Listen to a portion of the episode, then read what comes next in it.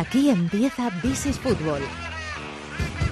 De la mano de Marathon Bet con Fernando Evangelio.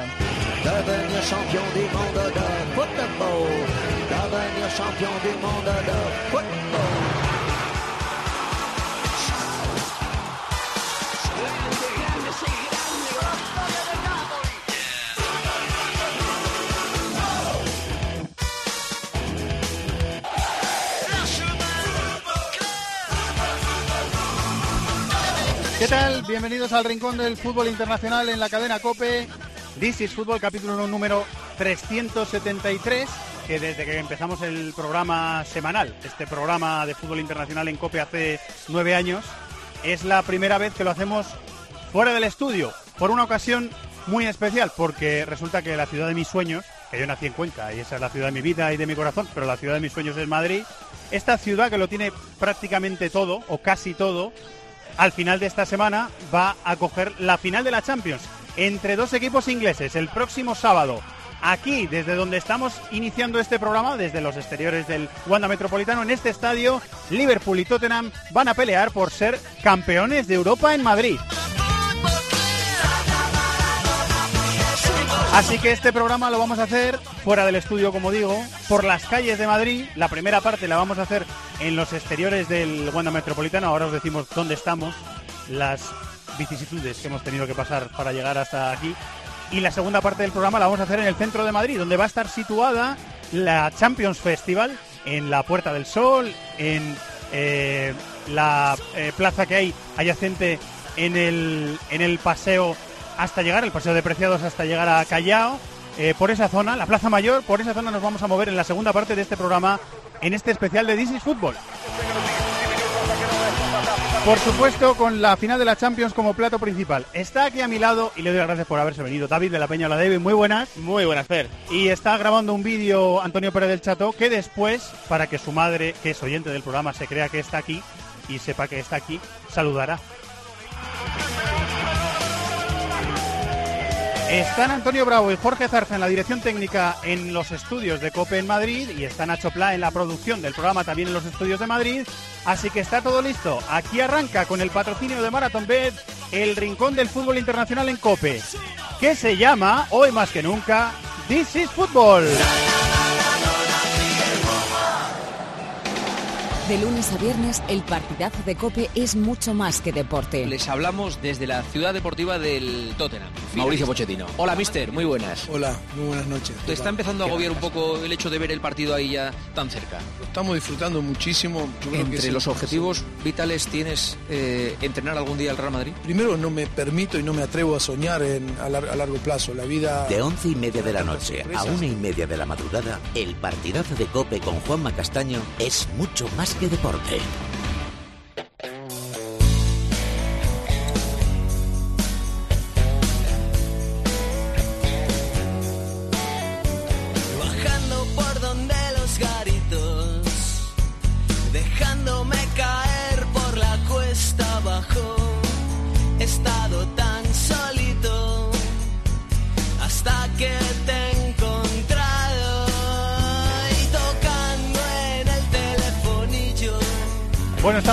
Ahora mismo.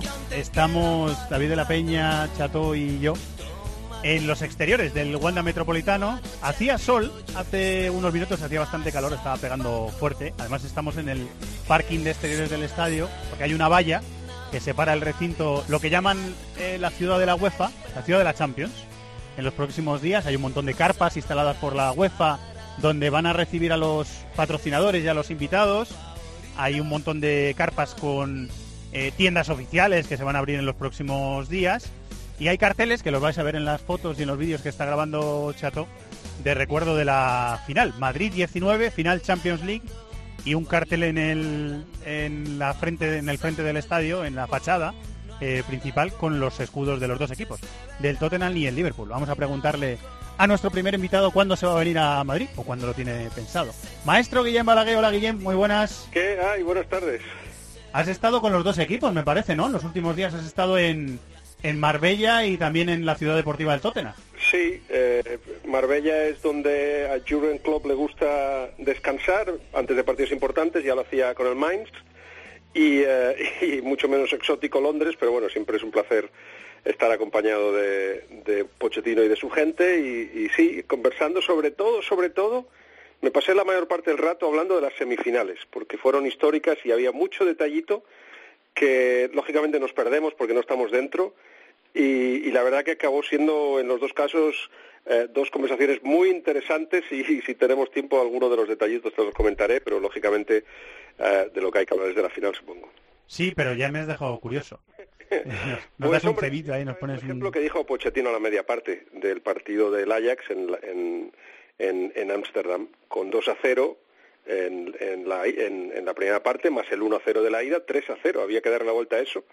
Y la verdad que insistió en una cosa que si marcábamos un gol todo podía cambiar.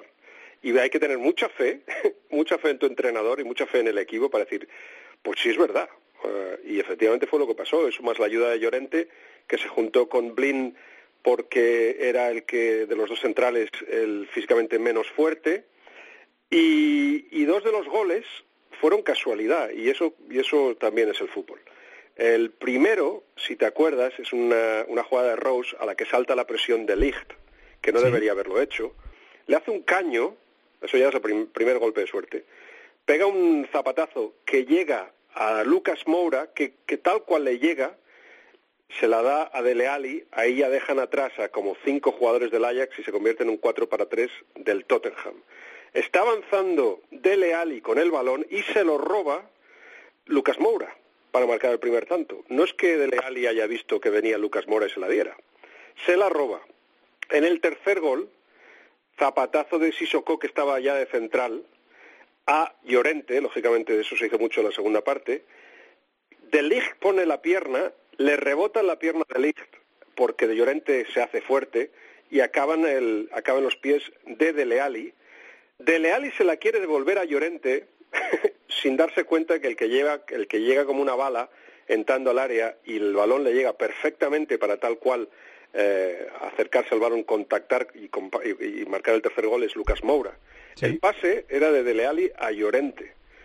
bueno, pues cositas de estas eh, habían varias y lo más interesante de, de Klopp es que me dijo que al principio del partido en Anfield, el- en el balón que pega, no sé si debió ser Luis Suárez atrás a Rakitic o Busquets o quien fuera, cuando empieza el partido, dijo, hostia, lo tenemos, lo tenemos, porque el equipo, el Barça, eh, llegó con la idea de absorber presión, van 3 a 0, ya veremos cómo va la cosa, le dio esa impresión.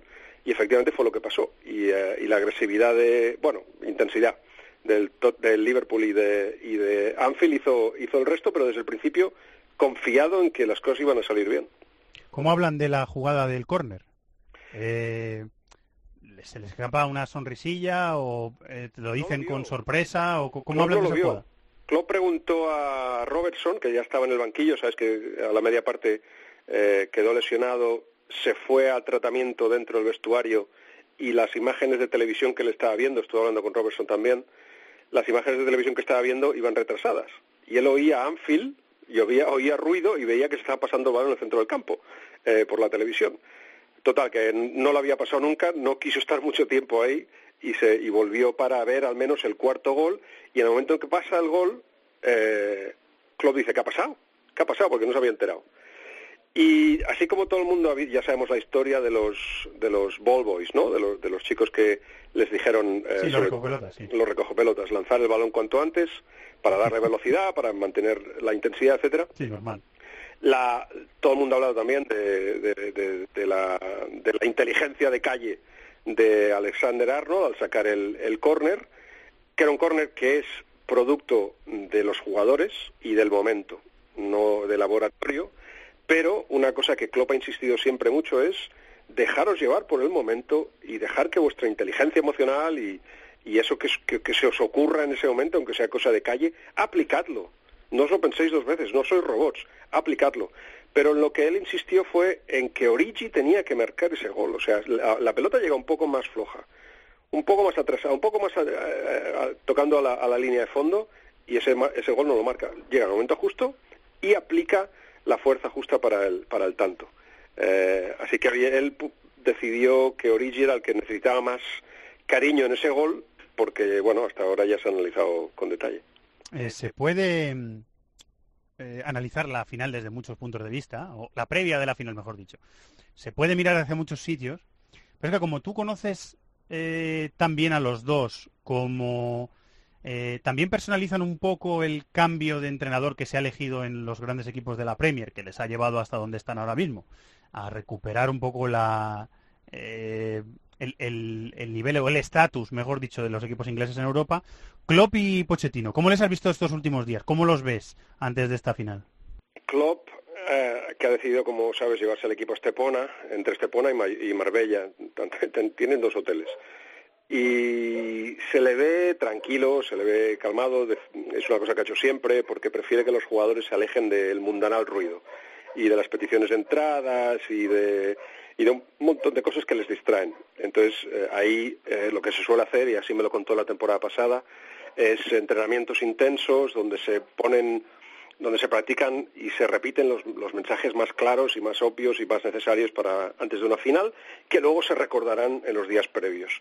Pero se hace mucho trabajo eh, táctico.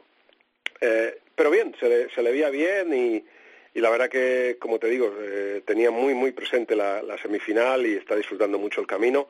Me dijo también una cosa curiosa, que, que va para un poco para la final también. Ya sabemos que, ha jugado muchas finales y no ha ganado ninguna, si no recuerdo. Eh, pero todos, todos tienen su historia y, lógicamente, mm, la intención es ganar y yo creo que él sabe, él es igual, es el favorito, pero sabe que es el favorito, que a lo mejor tiene incluso más, más que perder que ganar. Pero tuvo la sensación después del 3-0 en Anfield, que igualaba la eliminatoria, que el trabajo estaba hecho, que lo demás era, era, era de más, era, si venía bien, si no, ya estaba hecho, no podía pedirles más a los suyos por cómo habían jugado y por cómo lo habían hecho todo. Bueno, pues un gol más les mete en la final y, me, me, imagino, lo discutiréis con detalle supongo, me imagino que se hará la final que decida Liverpool, porque tiene mejores jugadores a lo mejor y porque tiene un equipo igual más maduro y el éxito del Tottenham es reaccionar a las cosas que le pasan. Por tanto, no se puede descartar al, Tottenham, pero me da que, que, la iniciativa posiblemente la lleve Liverpool, que ahora está más capacitado que nunca para hacerlo. Y, veremos a cómo responde a eso Pochettino, porque sabemos que también es un equipo muy flexible y con muchas variantes.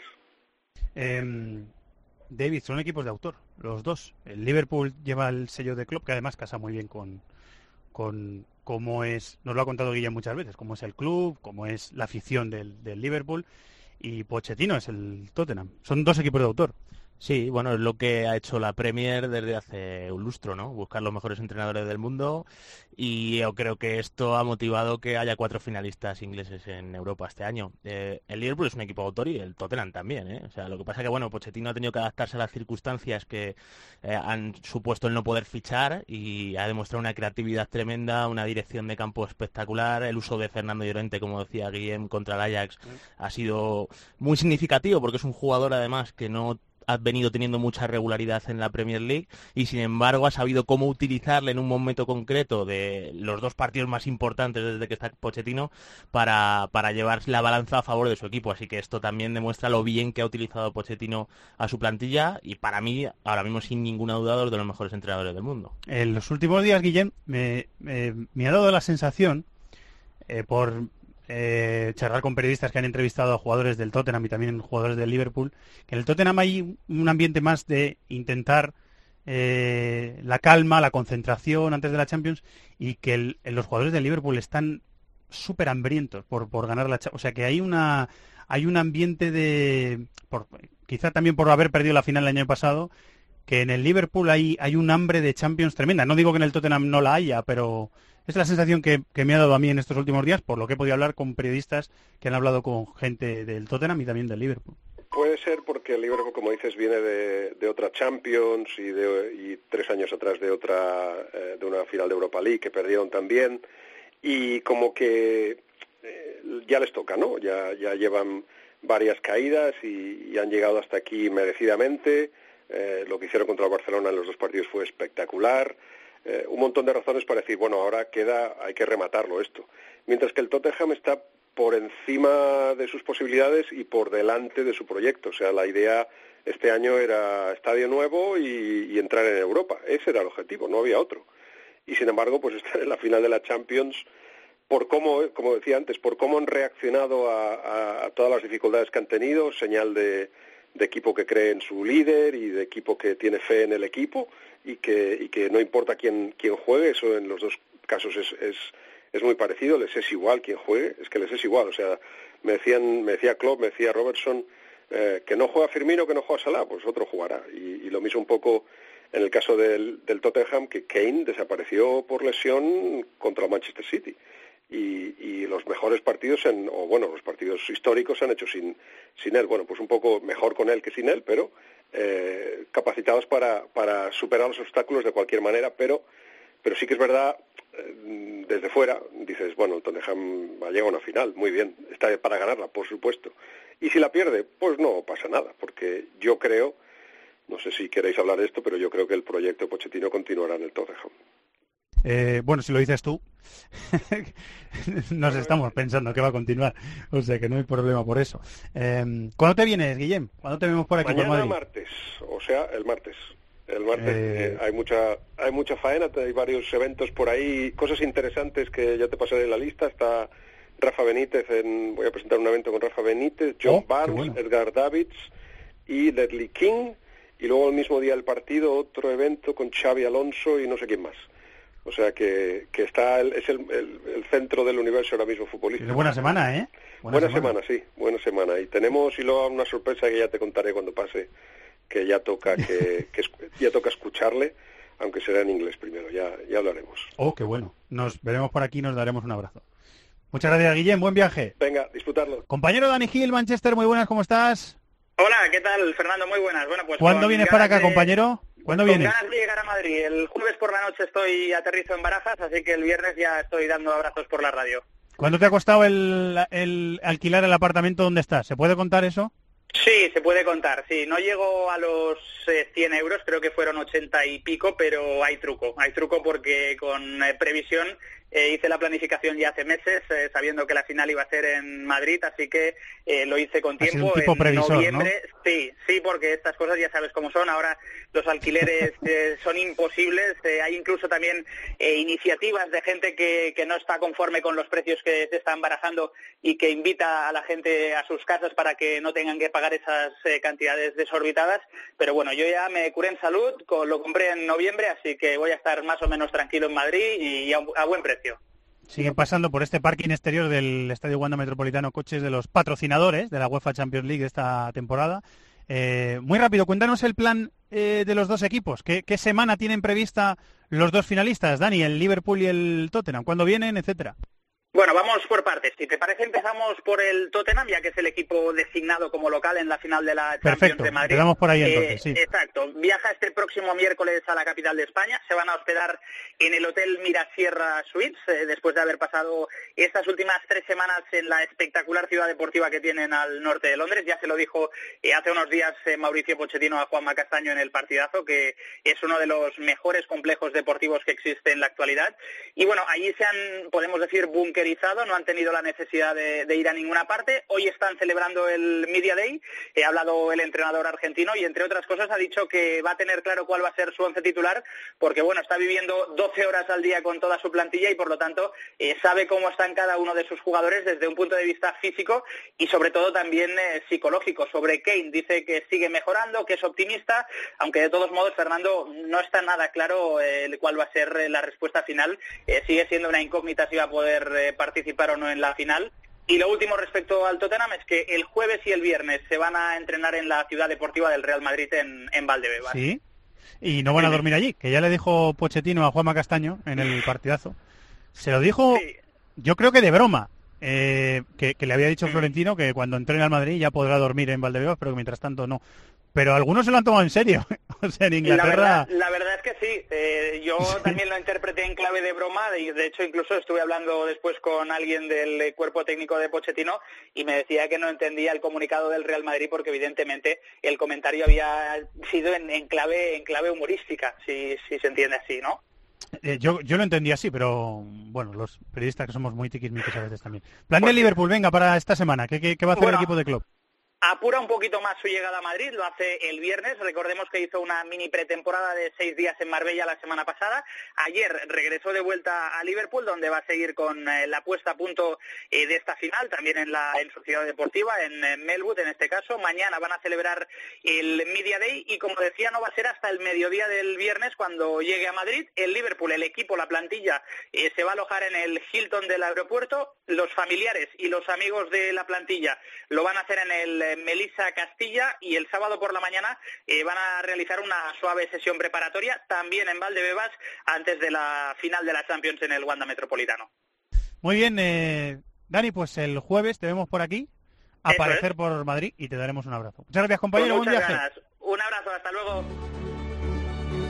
Pasión por el fútbol internacional. This is Fútbol en COPE.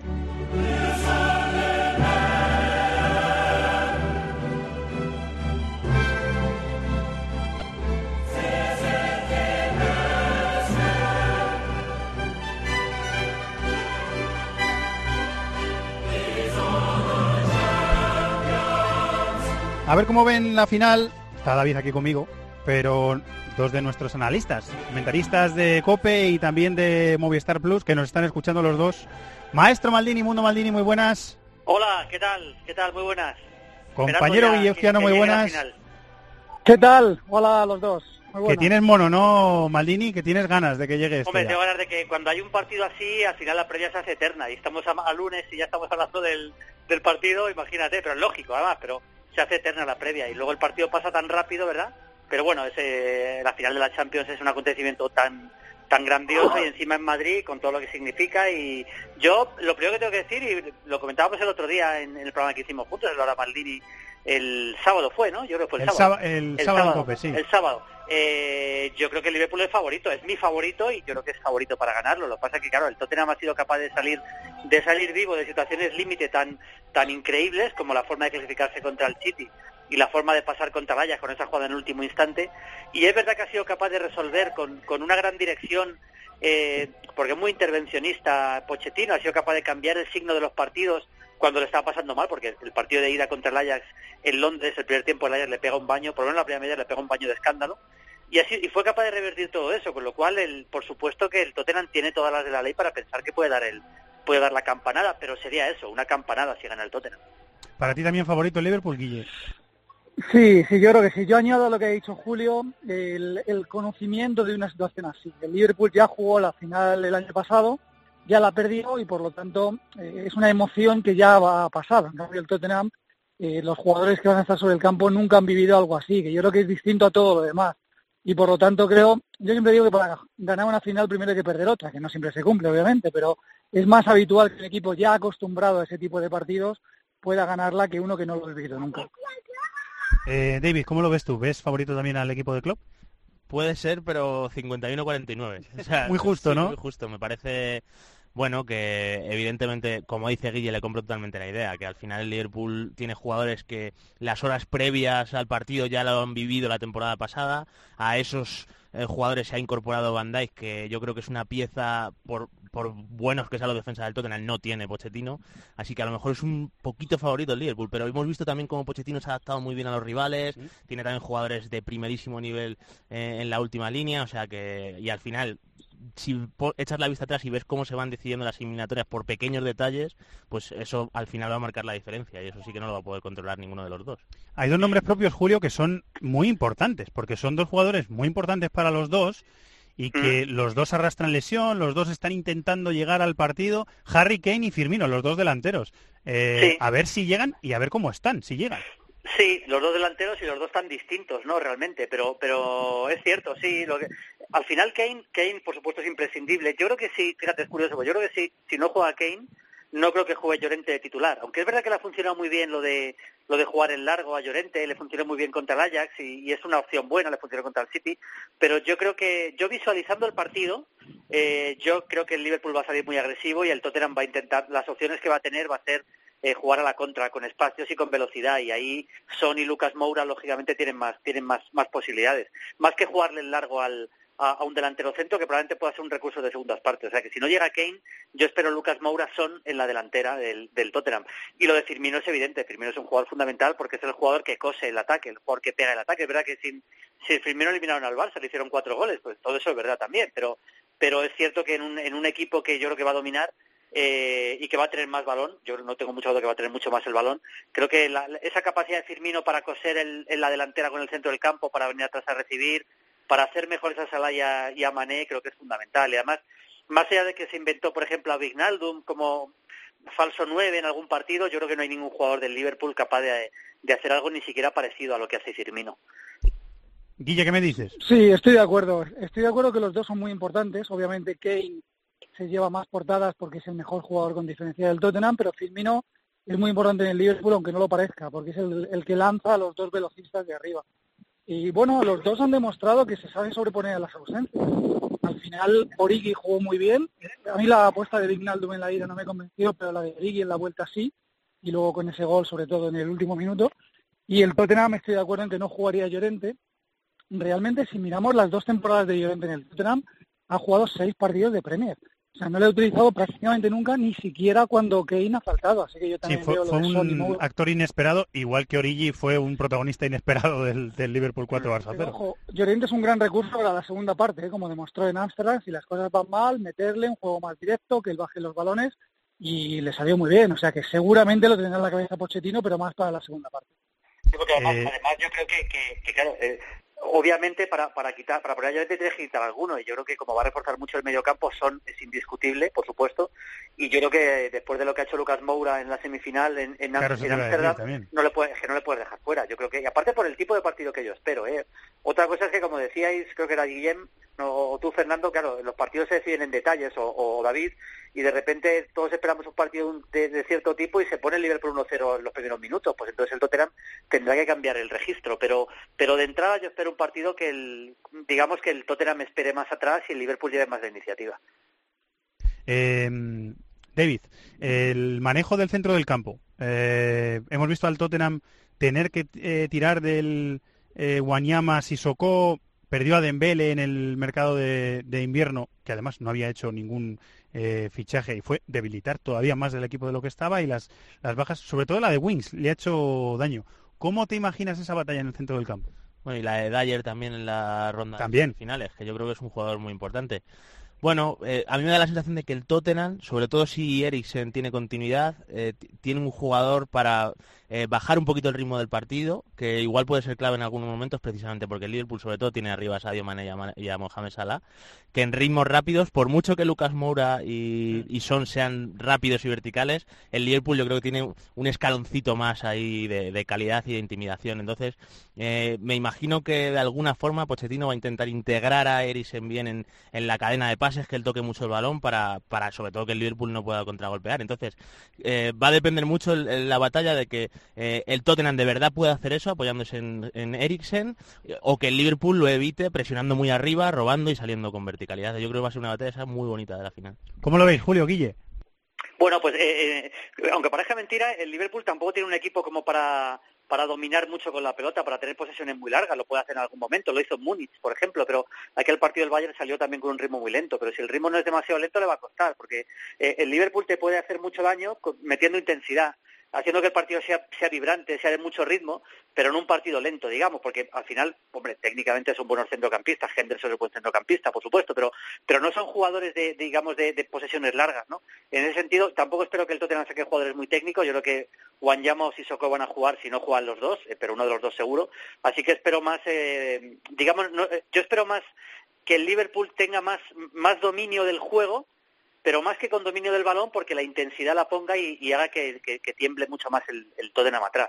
Pero no espero, o sea, no es un equipo, digamos, de gran gusto por la pelota el Liverpool, en el sentido de manejar la pelota incluso con cierta lentitud, ¿no? Como vemos otros equipos. Yo lo que veo es un eh, duelo físico tremendo, ¿eh?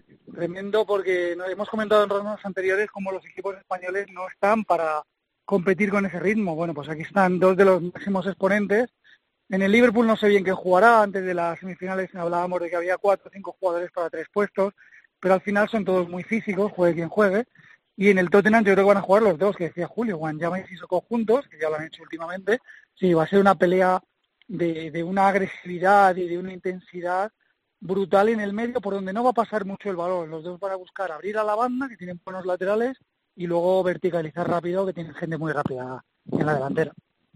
Eh, hay una circunstancia que repasando los partidos del, los dos partidos de liga fueron victorias del Liverpool por 2-1 por la mínima ante el Tottenham. Lo normal es que esperemos un partido igualado, pero ha desatascado muchos partidos del Tottenham a balón parado esta temporada, con ese arrastre que hace al primer palo, intentando buscar un, dejar una zona vacía y buscar un remate. Eh, tiene buenos golpeadores de balón, está Eriksen, está Son, eh, está De Ali para también ir al remate de cabeza, están los centrales. Eh, ¿Tiene peligro en esa circunstancia el, Tottenham? ¿eh? Sí, bueno, es una de las eh, una final como esta muchas veces se decide balón parado y ahí es una de las opciones, lógicamente. Yo siempre digo una cosa que es que eh, el fútbol va por un lado y lo hemos dicho mucho de eso, lo sabe Guille, en, transmisiones en Movistar, que el fútbol va por un lado y los jugadores van por otro. O sea, no tiene nada que ver el balón parado con lo que es el desarrollo de un partido y por ahí lo que yo sí creo es a ver, esto es una final y, y, y, evidentemente va a estar igualada, mi favorito es el Liverpool, pero a un partido, por supuesto, puede pasar cualquier cosa. Lo digo porque, porque yo creo que es difícil dudar que el Liverpool es mejor equipo que el Tottenham, porque hemos visto en la Premier la cantidad de puntos que le ha sacado. Y como tú decías, le ha ganado los partidos que juegan entre ellos. Es decir, el Liverpool es mejor equipo que el Tottenham, esa es la realidad. Otra cosa es que en una final como esta, por supuesto, a un partido, el Tottenham pueda tener virtudes como para poder ganarle ese partido, que es el partido que hay que ganar realmente, le pueda ganar al Liverpool. Pero, y una de las opciones es el balón parado, por supuesto, eso sí que no hay ninguna duda. El balón parado, ¿Y te queda algo por decir? Sí, sí, el balón parado, decía, se destacan a los rematadores, que tienen Bertongue, Alderweireld el uno y sobre todo Van Dijk otro. Yo me centraría en los eh, lanzadores, ¿eh? porque Ahí, Eriksen ahí. las pone muy bien, Claro, claro. pero Arnold, Arnold es un centrador Es tanto cierto. en jugada como en balón parado impresionante. O sea que puede ser otra clave. Eh, David, ¿te queda algo por decir? Bueno, que vamos a ver también los porteros, que yo creo que, mm, no sé cómo lo veis vosotros, pero a mí eh, me da más seguridad Allison, pero creo que el día que Lloris lo saca todo es, Sí, es es- verdad, es es verdad. mejor. Entonces eh, tengo curiosidad por ver a ver cómo responden a la final. Sí, estoy, estoy con David, es decir, que Llorí pu- te puedes esperar un error que le cueste el partido, pero el día que está bien es que parece que no hay manera de hacerle un gol, y Allison es mucho más difícil que cometa errores graves, aunque los puede cometer, pero más complicado, yo más seguro por un lado, pero el portero milagros es Lloris, en eso estoy de acuerdo, y lo, y lo ha demostrado en esta Champions, por otra parte. Para lo bueno y para lo malo, sí. Sí, sí, sí, sí. Eh, bueno, pues lo vamos a vivir. El sábado en tiempo de juego a las 9 de la noche es el partido. Vamos a estar haciendo previas toda la semana. Y como la final es en Madrid, en la ciudad en la que vivimos algunos desde hace muchos años. Yo llevo 20... Estaba echando cuentas antes. 23 años llevo en Madrid. En Madrid, yo Sí, sí, 51, que, son, que son los que tengo. Pues tú llevas más. Guille, ¿cuánto Yo tiempo llevo- llevas tú en Madrid? Yo 42 también. 42, Los pues me ganáis. ¿Y David de la Peña? Yo 34. Porque ¿Y viejo Chato? soy, si lo sé no lo digo. ¿eh? 36. Soy el que menos tiempo lleva. Soy el menos gato de todos. Sí, sí. Bueno, pues, Yo- eh, bueno, en Madrid, yo recuerdo, en Madrid se jugó la final del año 80, que yo fui al estadio, ya era un, un chavalín, que ganó el Sí. Nottingham Forest 1-0 al Hamburgo con gol de John Robertson, y luego la final de, seguro que hay alguna más, pero hablo de memoria, la final del Inter con el Bayern, 2010. fue el año, el año del triplete de Mourinho Mm. con el Inter, que también estuve en el estadio, además me acuerdo que Eleonora Giovio, que supongo que la conocéis, nuestra buena amiga Sí, compañera país, del país. Pedazo del de Inter, periodista. que es del Inter, yo creo que no desveló nada nuevo, estaba la mujer enloquecida llorando después del partido porque porque su Inter había ganado la Copa Europa encima en Madrid, en su ciudad. ¿no? Pues muchas historias vamos a contar de aquí al sábado y el sábado esperamos divertirnos mucho con el partido y el lunes volverlo a contar. Maldini, maestro, muchas gracias. Un abrazo, hasta luego. Gracias, Guille, un abrazo muy grande. A ti, un abrazo, adiós. Vamos a apostar con Marathon Bet.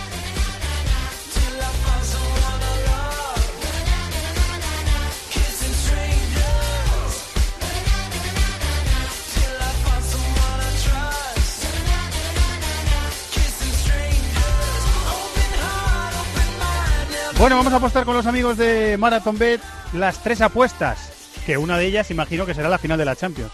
Raúl Muñoz, compañero, muy buenas. Muy buenas, Fernando, ¿cómo estás? ¿Qué, qué tal, hombre? ¿Todo bien? Muy bien, una semana ilusionante. Estás en Zaragoza, con lo cual Luis Millán te envidia, porque Luis Millán es de Zaragoza y a él le gustaría estar ahí ahora mismo, pero está en Madrid, ¿qué le vamos a hacer? Bueno, pues invitado está. Irá para casa pronto, imagino. Bueno, Raúl, tenemos tres apuestas para esta semana. Eh, la primera, que yo creo que todavía no lo he dicho, final de la Europa League, la damos, ¿eh? El miércoles, tiempo de juego a las 9 de la noche. En cope.es y aplicaciones móviles hay tiempo de juego con el Arsenal Chelsea. ¿Qué apuestas tenemos para esa final? Bueno, pues esta final, la de equipos ingleses, eh, es una final muy abierta y nosotros hemos eh, buceado por el mercado de goleadores y bueno, pues si decides jugar en el Arsenal, está claro que después del partidazo con el Valencia eh, vemos la apuesta por Aubameyang, una muy buena apuesta, se paga 2.59 en Marathon Bet. Y si crees que será el Chelsea, el, bueno, eh, está en tus favoritos y, y crees que puedes haber un goleador ahí interesante, Giroud se paga 3.10. Giroud, Pichichi de la Europa League, lleva 10 goles y en esta eh, competición creemos que jugará y a 3.10 es una, una cuota muy interesante. La segunda apuesta, partido de ascenso a la Liga Francesa, Primera División, partido de ida del playoff, entre el Lens, que está en segunda, y el Dijon, que está intentando no bajar a segunda. Lens-Dijon, ¿qué, ¿qué, apuesta tenemos ahí? Pues sí, hemos eh, buscado este mercado porque el Lens viene en una trayectoria ascendente, ganó los últimos tres partidos de liga, ha tenido que, que eliminar en este playoff a dos equipos que habían quedado por encima de ellos, eh, como era el Paris Football Club y el Troyes, y se enfrenta al Dijon, que bueno, eh, la última jornada estuvo incluso a punto de, de descender eh, directamente, tiene que jugar este playoff.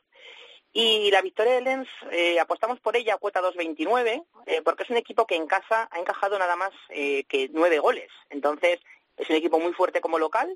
El Dijon no lo viene bien, eh, haciendo bien como visitante y creemos que está muy bien a 2.29 este primer partido de eliminatoria a la Ligue 1. Y ahora sí, plato principal, se va a disputar aquí, donde estamos grabando la primera parte del This is Fútbol de esta semana, no en el parking, que nosotros estamos en el parking del Wanda Metropolitano, se va a disputar dentro del estadio. Eh, final de la Champions, Liverpool-Tottenham, sábado 9 de la noche. Eh, ¿Qué apuesta tenemos ahí, amigo? Bueno, es una pedazo de final entre dos equipos que se conocen bien. Eh, y bueno, nosotros hemos buscado también en Marathon Bet para ver eh, qué mercado eh, podría ser mejor para este partido. Y hemos visto eh, que ambos marcan y que a la vez hay más de 2,5 goles, se paga a 2,30. Entonces, esto es una apuesta que hemos hecho, porque en Premier este año los dos equipos han quedado 1-2, cumpliría esa condición. Y luego Klopp está ante, ante su tercera final y las dos anteriores también perdió por 2-1 y por 3-1. Así que con esos datos, cuota 2.30 Marathon Bet, creemos que es una, un mercado muy interesante. Como decimos siempre, la suerte está echada. Muchas gracias, Raúl. Bueno, Fernando, que vaya muy bien. Eh, las cuotas, como decimos siempre, sujetas a cambios. Para mayores de 18 años hay que jugar con responsabilidad y podéis consultar las condiciones en marathonbet.es. Los de las cuotas, los de las cuotas. MarathonBet es más. Más mercados, más ofertas, más experiencias, más cuotas. Regístrate ya en marathonbet.es. Deposita 60 euros, introduce el código Bonacope y juega con 90. Deposita 60 y juega con 90. Los de las cuotas, los de las cuotas. MarathonBet, mayores de 18 años, juega con responsabilidad. Consulta condiciones en marathonbet.es.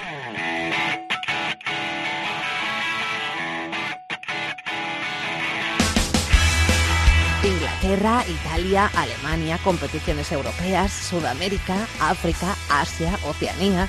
Todo el fútbol del mundo cabe en cope.es.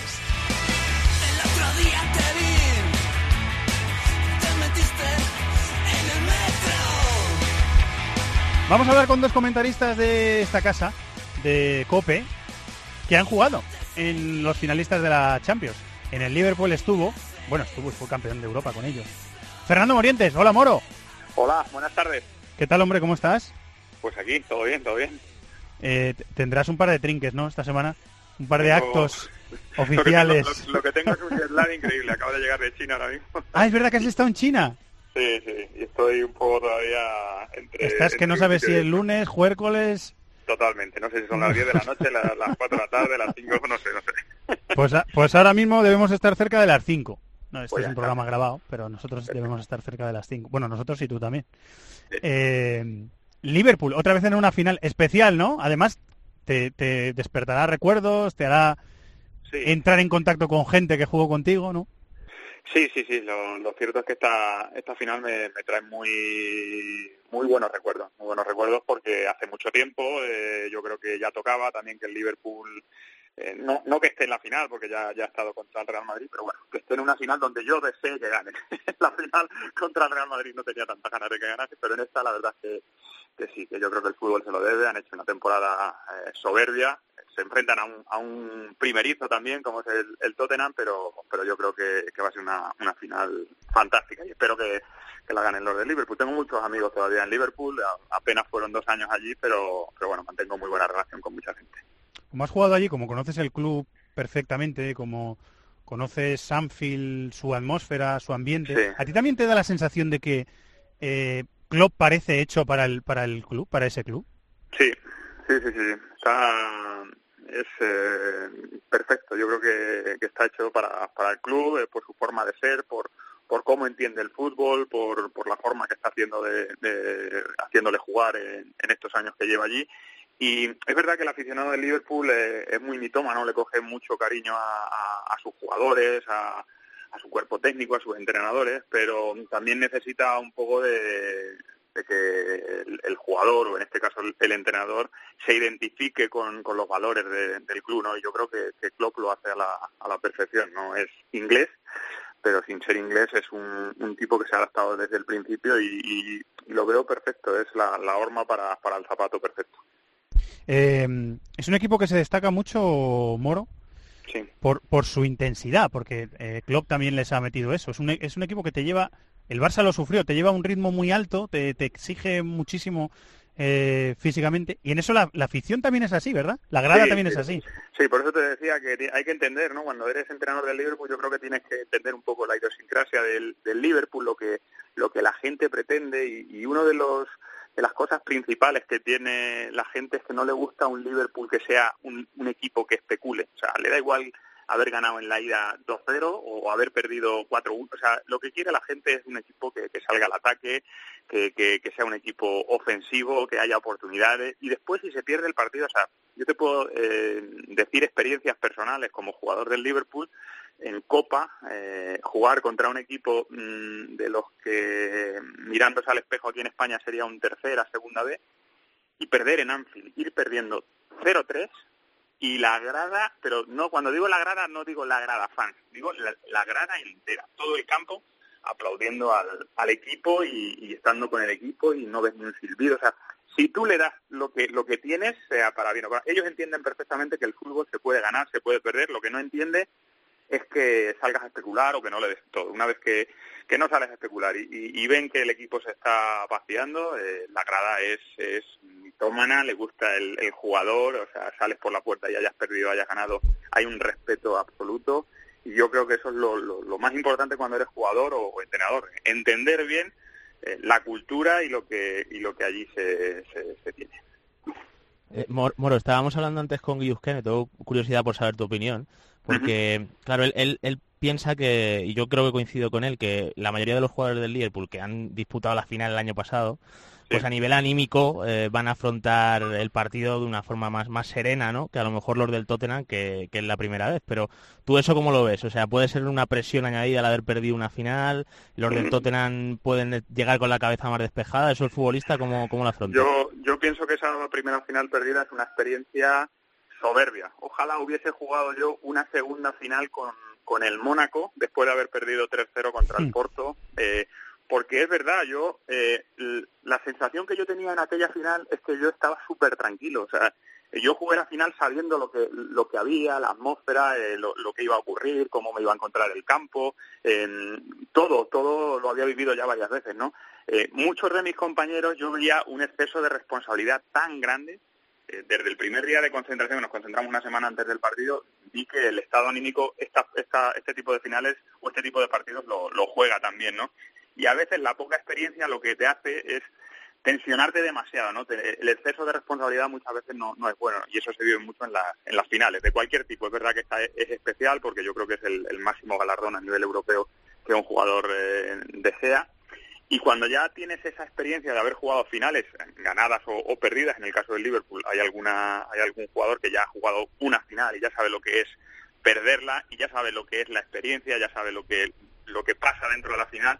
Yo creo que eso es un, un examen ganado, o sea, ya es una, una experiencia que has asumido y que, y que seguramente después no cometes los mismos errores. O sea que yo creo que en ese sentido para el Liverpool es, es un punto un punto a favor.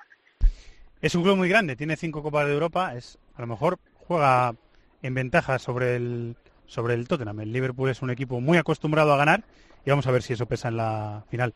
Eh, que tengas una buena semana, Moro, que te recuperes, que descanses de ese. Lo Y nos intentaré. vamos viendo.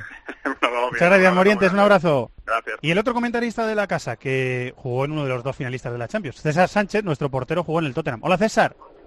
Hola, ¿cómo estás, Evangelio? ¿Qué tal, hombre? Pues muy bien, esperando el gran acontecimiento, ¿no? Yo creo que, a pesar de que tú decías jugar, bueno, no sé si jugar 20 minutos, aunque sí que estuve seis meses, es jugar, pero, pero me siento muy afortunado de haber vestido, aunque fuera poco tiempo, la camiseta del Tottenham. Creo que es un equipo con un, como muchos de los equipos ingleses, ¿no? Pero para uno que ha tenido la oportunidad de estar eh, en esas tierras disfrutando del fútbol, pues es, es, es un lugar es un lugar donde el fútbol se vive con mucha como con mucha pasión, donde hay muchas cosas y muchos matices y el Tottenham es un club especial. Nos has hablado otras veces de, eh, del propietario, de Daniel Levy, de lo comprometido que está con la, con la institución, de lo que ha hecho crecer al club en los últimos años. Estábamos hablando antes con, con el Moro, César, de lo, lo ligado que está la figura de Klopp a la forma de ser del Liverpool. eh, y ahora mismo, Pochettino es el Tottenham, ¿no? Sí, sobre todo porque, mira, poco enlazando las dos cosas, ¿no? Daniel Levy y sobre todo la filosofía del club, porque Daniel Levy, eh, bueno, no sé si es, parte del accionariado, entiendo que sí, pero sobre todo el accionariado está lejos, el, el auténtico propietario está lejos. Sí que es verdad que la filosofía eh, de la entidad siempre ha sido la misma, ha sido la de hacer un, un, un equipo muy sostenible, no, no entrar en la inflación del, del fútbol inglés, eh, esencialmente marcada por los grandes magnates o, o, países que han entrado en el fútbol y han invertido grande, o los jeques que han invertido gran cantidad de dinero. Eh, creo que también un poco el Liverpool también es de esa filosofía.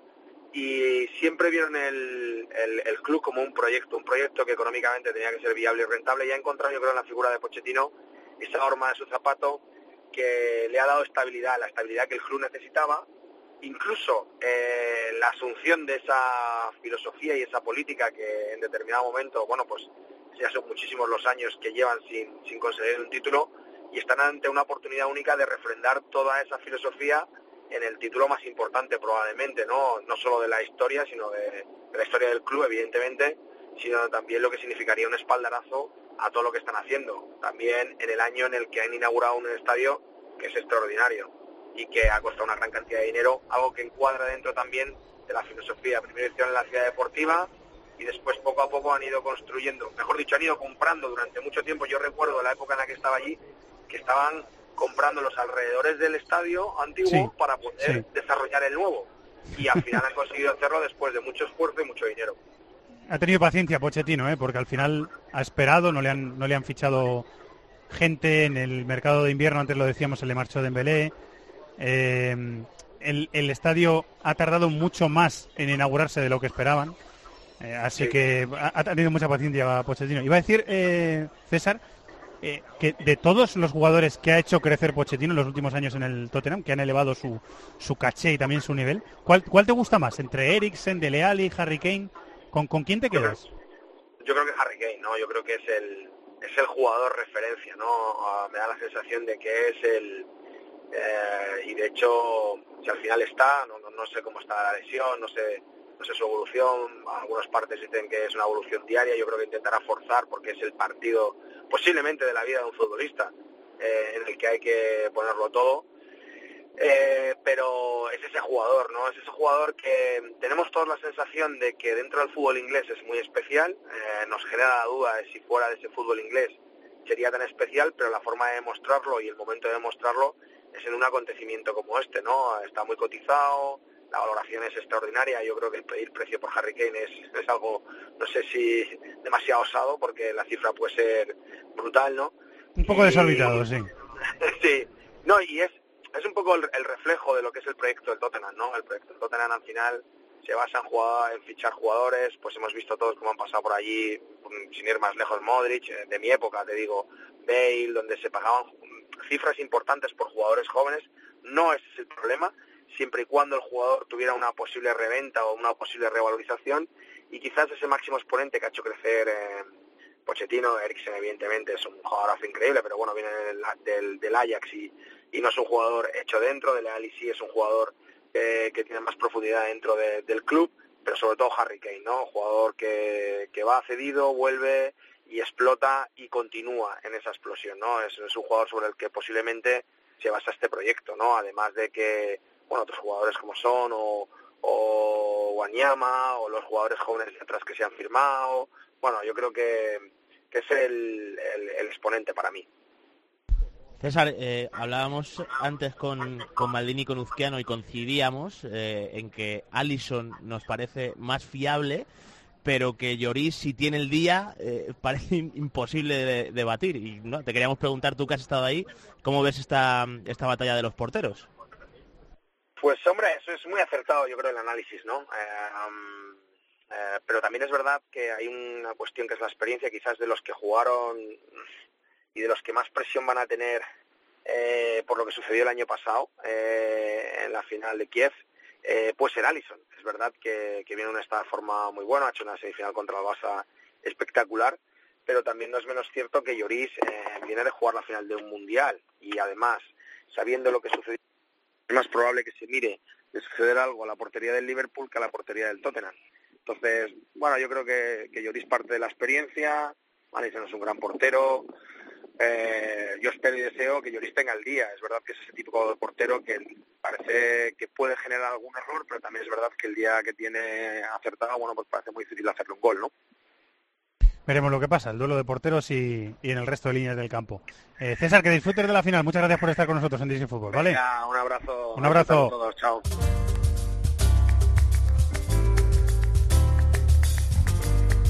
El rincón del fútbol internacional en COPE. This is Fútbol. Yo tenía un primo en Getafe que se tuvo que marchar y se tuvo que ir a Alicante sin poderlo remediar. De vez en cuando nos llamaba con el ojo todo torcido, con una pena en el alma, que Alicante se había ido. Lágrimas y lágrimas. Nos hemos cogido el coche de Chateau y nos hemos venido a la Plaza Mayor de Madrid. Este es uno de los puntos, va a ser uno de los puntos neurálgicos durante toda la semana, sobre todo a partir del jueves, eh, del Champions Festival, lo que ha llamado la UEFA el Champions Festival. Unas zonas eh, de ocio y de recreo y también para exponer a los eh, patrocinadores de la competición, de la Champions. eh, hasta que acabe la final el sábado, incluso el domingo va a haber actividades aquí, repartidas por esta Plaza Mayor, por la Plaza de Oriente, por la Puerta del Sol y por la Plaza de Callao. Todo ese recinto es lo que la UEFA ha dado como ha dado llamar el Champions Festival. Está hace sol, ¿eh? Pega un poquito el sol. Eh, hace calorcito aquí, en una terraza estamos de la Plaza Mayor. Está el campo montado para que el viernes se dispute el partido de las leyendas. Campito de fútbol 5 muy pintón, con unas gradas muy bonitas que veréis en las fotos al fondo. Y los estantes de varios patrocinadores de la eh, Champions aquí luciendo durante toda la semana. Sigue por aquí David de la Peña. David. Muy buenas, Fer. Tenemos, se ha venido hasta Carlos Mateos. Hola Charlie, muy buenas. No me perdí esta, pero vamos, por- de ninguna manera. Buenas, ¿qué tal? ¿Cómo estáis? y Chato está grabando vídeos y cositas. Tenemos escuchando a, y le pido perdón por la espera porque he tenido que esperar un poquito, a Luis Cueto, que es el coordinador general de la alcaldía. Hola Luis, muy buenas, ¿cómo estás? Hola, buenas tardes, muy bien. P- Perdona por la espera, muchas gracias por atendernos, ¿vale? Cuéntame. Eh, no, estábamos comentando que en estas zonas, ¿verdad? Plaza Mayor, Plaza de Oriente, eh, en la Puerta del Sol, en Callao, es donde se va a concretar todas las actividades que tiene la, la UEFA montadas durante toda la semana en, en el centro de Madrid, ¿verdad? Sí, tenemos tres zonas. Esa zona centro que tú nos has eh, dicho, luego hay la zona de las, eh, lo que le llamamos las fan zone, Felipe II y Colón, y luego una tercera que es en el entorno del Metropolitano, esas tres. Me ha parecido leer en un teletipo de F eh, esta tarde que además va a estar eh, la- el trofeo, la Champions, repartida por estas zonas durante toda la semana, así que los aficionados pueden venir tranquilamente y hacerse fotos. Imagino que estará en una vitrina expuesta, pero vamos, que se puede venir a hacer, fo- a hacer fotos con la copa, ¿no? Sobre todo hay dos, la réplica del original en la, en la Puerta del Sol, en una, en una especie de escenario muy llamativo enfrente de otro que es de actuaciones musicales, y luego una réplica gigante que estará en la Plaza Oriente delante del Palacio Real. Eh, todas esas- eh, estas actividades, Luis, que hay durante toda la semana, sobre todo a partir del jueves, que es cuando empiezan de verdad las actividades de la UEFA, las actuaciones musicales, eh, eh, las zonas recreativas y demás, ¿Eso, es- ¿Eso va a estar abierto al público toda la semana? ¿Es, ¿No hay que pagar entrada para entrar ahí? Está abierto al público y lo único que es muy importante es que la gente esté atenta a las informaciones sobre cortes de tráfico que seguramente tras la reunión que habrá del consorcio, el Consorcio Regional de Transportes mañana, habrá una página web dependiente de la página del ayuntamiento que especificará todos estos detalles. Yo creo que a partir de mañana la hacemos pública. A partir de mañana martes. Eh, a partir del miércoles es cuando, miércoles, jueves, es cuando está prevista la llegada de los equipos a Madrid. También es cuando irán llegando los, los aficionados ingleses de Liverpool y de Tottenham, los que tienen entrada y los que no, que también es un dato importante. ¿Qué, qué dispositivo de seguridad está programado, está previsto durante toda la semana aquí en Madrid?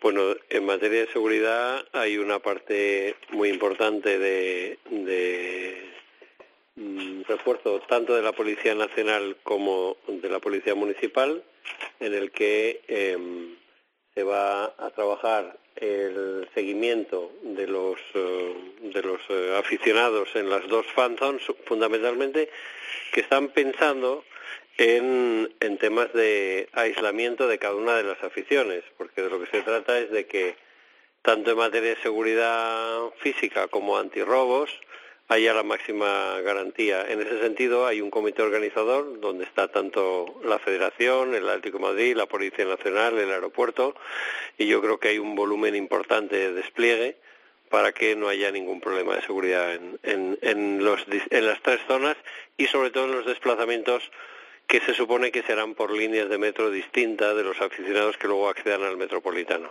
Se supone, Luis, que se va a reforzar el servicio de tanto de metro como de, de autobús, eh, transporte público se refuerza eh, durante esos días, ¿verdad? Sí, nosotros hemos solicitado al consorcio que previendo que hubiera una prórroga, el metro, que en su horario normal no debería requerir ningún cambio, por si acaso se alarga esa línea de que sale de Metropolitano tenga un- una prolongación de la jornada y está, yo creo que a partir de la reunión de mañana lo confirmaremos. Pero también hay un refuerzo de líneas de la MT, de líneas interurbanas y por tanto yo creo que se va a garantizar la movilidad. Eh, dos, dos cosas que me llaman la atención respecto al sábado, Luis. Eh, va a haber do- dos fanzón diferentes, dos zonas donde las Ujú. aficiones van a estar eh, separadas. En la Plaza Sí. de Colón, el to- en la afición del Tottenham y en, y en Goya, Li- Liverpool, sí. el Liverpool, en esa esplanada de Felipe II, delante del Wizzing Center, eh, para que haya un acceso directo de las aficiones al, al Metropolitano, ¿verdad? Sí, la idea que tienen las fuerzas de seguridad que han coordinado este operativo es que no se encuentren en el trayecto de las líneas de metro que les van a llevar a cada uno y que haya digamos una celebración deportiva, festiva, que lo pasen bien, pero que no haya ninguna ocasión de enfrentamientos y de, y de bronca. Eh, a, esas zonas se puede acceder libremente. Cualquier aficionado que quiera ir a, a Sí. Colón o a Goya puede ir sin ningún Sí, problema, ¿no, habrá, habrá control policial, pero no hay entrada y se puede ir perfectamente. Eh, y otra duda que me, eh, que me estaba entrando respecto al sábado.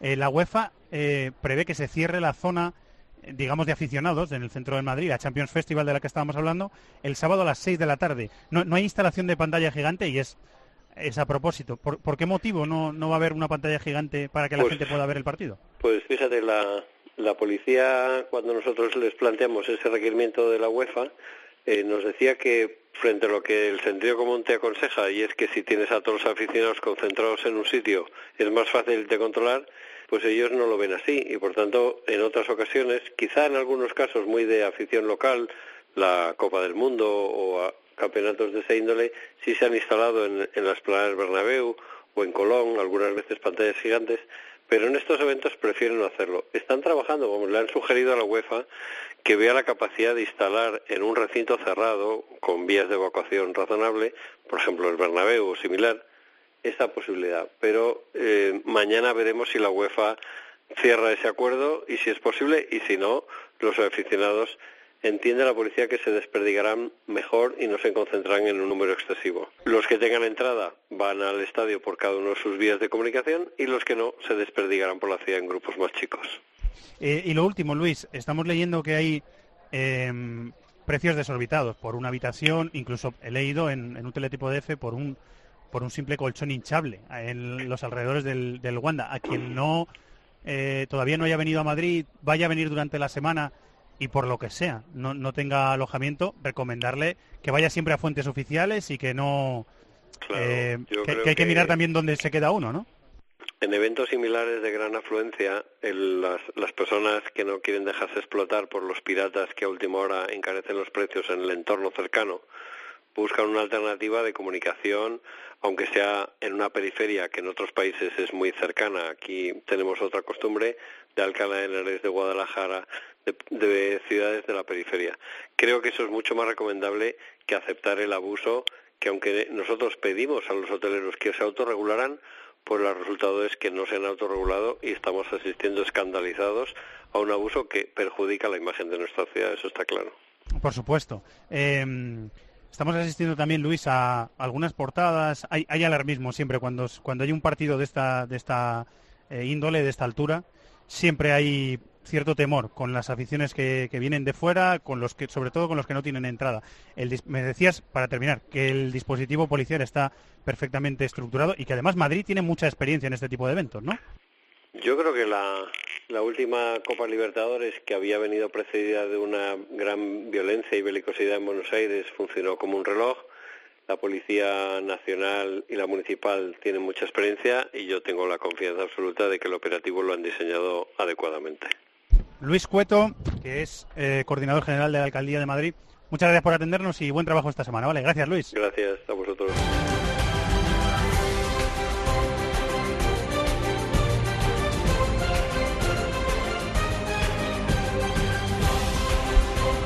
Mientras terminábamos de grabar con Luis Cueto, el coordinador general de la Alcaldía de Madrid, que nos ha explicado muy bien y muy amablemente todo lo que hay esta semana en Madrid, las recomendaciones para la gente que venga a la ciudad, todo lo demás, eh, nos hemos acercado a la Puerta del Sol. En la Puerta del Sol hay, ahora mismo tenemos a la espalda un gigantesco escenario, que es donde se van a centralizar las actuaciones en esta Puerta del Sol desde el jueves por la noche, que va a haber eh, DJs, va a haber eh, artistas invitados. Sebastián Yatra toca aquí el jueves a las 10 de la noche.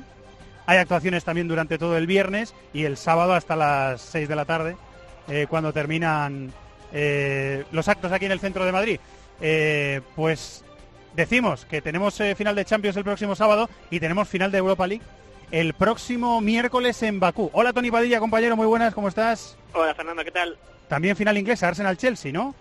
Sí, sí, muy interesantísimo. Eh, final de Londres, en este caso, de los cuatro finalistas, tres, tres son de Londres. Eh, el triunfo de la, de la capital que futbolísticamente normalmente estaba a la sombra de los equipos de Manchester y de, y de Liverpool.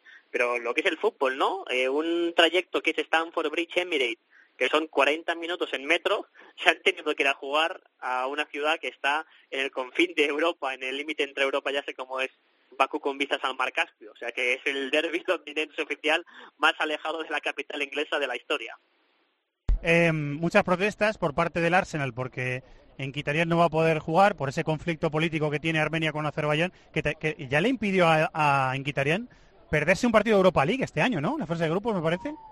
Sí, eh, creo que y en el pasado también con Borussia Dortmund ya no jugó una vez un partido contra Es verdad, cierto, sí. otro equipo de, de Azerbaiyán, porque eh, eh, también es mala suerte que todos los equipos que se pueden meter en la final de esta competición se ha metido el único que tiene un futbolista armenio y que además in- tiene todos los requisitos para, para no entrar en Azerbaiyán, porque técnicamente los ciudadanos armenios pueden entrar con visado en Azerbaiyán, pese a que estos dos países mantienen un conflicto bélico que por suerte está más o menos parado desde 1991-93, es el conflicto del Nagorno-Karabaj, pero eh, esta región, el Nagorno-Karabaj, que está dentro de Azerbaiyán, pero que étnicamente la gente eh, mayoritariamente es armenia, unos armenios cristianos, los azerís eh, en Azerbaiyán musulmanes, son como hermanos de los turcos, pues esta zona se proclamó independiente de facto y cada vez que alguien entra en ese territorio que, que nadie ha reconocido su independencia de armenios, en Azerbaiyán dice, oiga, este territorio, este territorio, aunque no lo controlamos,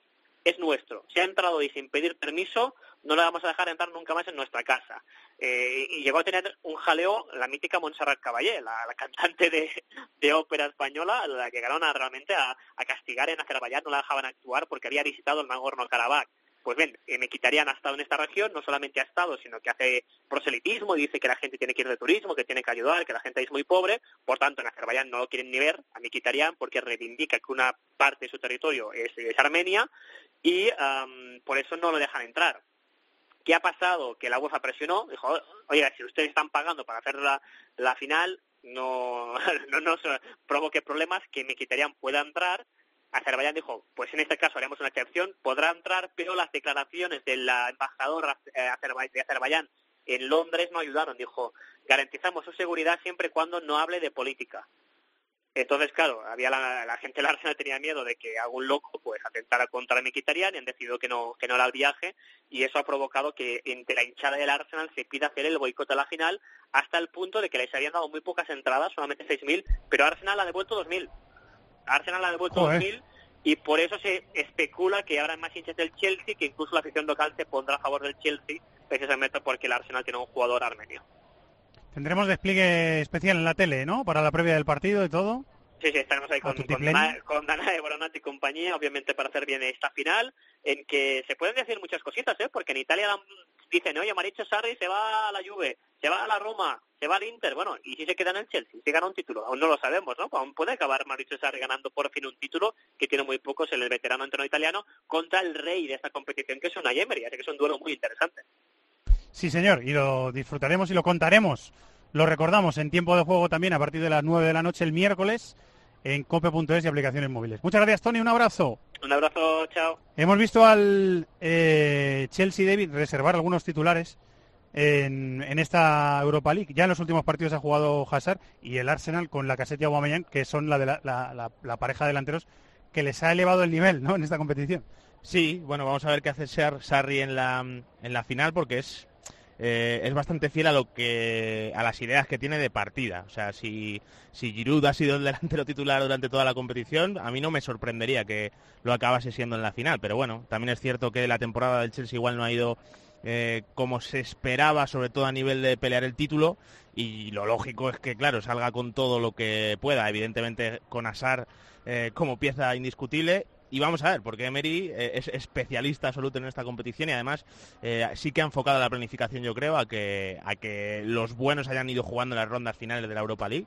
Y, además yo creo que Aubameyang en concreto es un jugador que por cómo juega el Chelsea le puede hacer bastante daño a, los de Sarri, ¿no? Recuerdo que si el Arsenal gana la final se mete en Champions, sería el quinto equipo inglés en conseguirlo. Sí, importante también a nivel de activación mental de los jugadores, que, claro, evidentemente jugar la competición más importante es eh, algo que el Chelsea ya, tiene conseguido a, través de la liga. Y de planificación del equipo. Recuerdo que si el Chelsea gana eh, la final de la Europa League en Bakú, el Olympique de Lyon, como tercer equipo clasificado en Francia, se metería directo. Claro, eh, al final es que en Inglaterra hay una competición tremenda por esos cuatro primeros puestos de Champions y la Europa League ya le abrió la vía al Manchester United de José Mourinho que se quedó fuera vía Liga y, es un premio que seguro que, evidentemente el Arsenal necesita de cara a la próxima temporada. Hablando de Champions, vamos a llamar a alguien que le vamos a felicitar. Los de las cuotas, los de las cuotas. MarathonBet es más, más mercados, más ofertas, más experiencias, más cuotas. Regístrate ya en marathonbet.es, deposita 60 euros, introduce el código Bonacope y juega con 90. Deposita 60 y juega con 90. ¡Los de las cuotas! ¡Los de las cuotas! MarathonBet. Mayores de 18 años. Juega con responsabilidad. Consulta condiciones en marathonbet.es.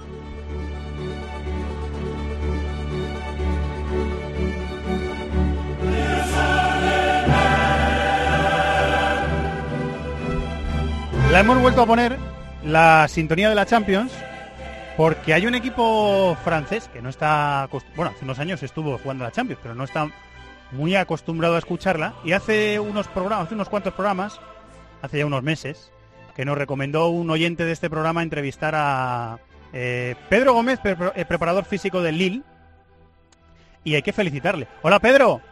Hola, ¿qué tal? ¿Cómo estáis? ¿Se te pone la piel de gallina escuchando esto? Dale, dale, dale, bravo, dale un poquito. ¿Cómo mola, eh, Pedro? Mola mucho, sí. sí. ¿Te la pones en casa de vez en cuando? Eh, todavía no, pero tal vez lo haga dentro de poco. dentro de poco sí, ¿no? Eh, te, quedas en el club, ¿no? La temporada que viene, Pedro, ¿te quedas en el Sí, en principio, en principio ha ido todas las cosas bien. Hay predisposición total por todas las partes, como es lógico, y bueno, pues en principio sí, estaremos allí otro año más. Ni previa ni nada, de forma directa, fase de grupos, o sea que vais a poder planificar también el veranito tranquilos y, y pensando en la Champions, ¿eh? Era uno de los objetivos, sabíamos que era, iba a ser difícil terminar ahí segundos, y bueno, de hecho nos han exigido mucho, tanto los rivales que venían por detrás, pero bueno, al final hemos conseguido que era muy importante, hay mucha diferencia entre acabar segundo y tercero, entonces bueno, salido la verdad es que todo redondo. Eh, ahora preparar la, la próxima temporada. Eh, Chivanos Low, que tampoco nos escucha mucha gente, pero tampoco nos escucha tanta, tanta, tanta gente. Aparte de Nicolás Pepe, ¿se ha despedido alguno más? Pues sinceramente no se ha despedido todavía ninguno, pero bueno, somos todos, Vale, vale. conscientes, somos todos conscientes de que hay cuatro o cinco jugadores que saldrán seguro. Entonces, bueno, me- lo asumimos con normalidad porque sabemos el papel que juega nuestro equipo, de dónde estamos y de dónde tenemos los pies en el suelo y bueno, sabemos que nos toca vender y lo afrontaremos con naturalidad, como digo, intentando fichar jugadores que suplan a los que se van. Será difícil, pero bueno, así es el mercado. Eh, normal, uno destaca y se hace un temporadón, pues le quieren eh, muchos equipos y le hacen ofertas millonarias, eso Sí, es... sí, sí, hay cosas con las que no podemos competir y bueno, el chaval se lo ha ganado también. Galtier se queda, ¿no? Por supuesto. ¿Cómo? Sí, sí, El entrenador se queda, ¿no? Sí, sí, sí. Pero ¿Y cuál es tu plan de todo cu- cu- cuál es tu plan de vida ahora, Pedro? ¿Te- ¿Estás de vacaciones? Pues ¿Te ahora mismo vacaciones hasta cuándo? El, vier- el viernes jugamos por la noche el último partido y el sábado por la mañana ya estaba en el Albacete. Así que ya estoy desconectando. Ahora me pillas unos días en la playa eh, y nada, ahora todo desconectar. El año ha sido difícil eh, y nada, recargar pilas y nada. ¿Que estás en volver. España ya, Pedro? Sí, sí, estoy ya en España. Ah, muy bien. Eh, ¿Hasta cuándo tienes vacaciones? ¿Cuántos días de vacaciones tienes? Eh, Pues nos incorporamos el día 1 de julio, pero bueno, ahora tenemos que estar un poco pendientes también porque tenemos varios jugadores eh, con compromisos internacionales.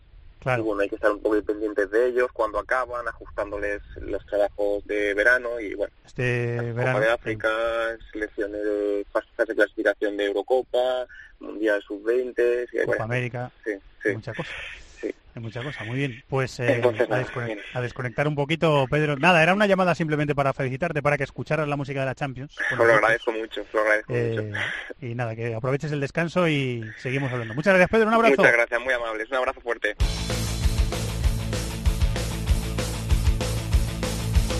Allá donde se cruzan los caminos, donde el mal no se puede concebir,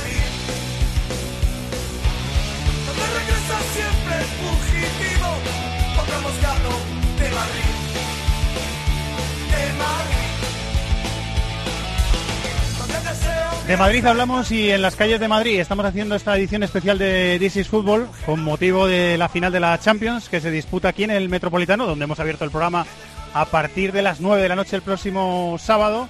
Vamos a hacer tres conexiones rápidas mientras nos vamos, nos vamos moviendo con este micrófono de la cadena Cope. Vamos caminando desde la Puerta del Sol hasta, la, hasta el Palacio de Oriente, hasta la Plaza de Oriente, donde va a haber una Champions gigante para que todo el mundo que quiera se haga una selfie o una foto con la Champions eh, gigante que van a instalar ahí hasta el próximo sábado. Digo que vamos a hacer tres conexiones eh, muy rápidas para hablar de tres cosas que han pasado en el fútbol europeo eh, en este pasado fin de semana. Empezamos en Francia. Compañero Alex Malnegri, muy buenas, ¿cómo estás?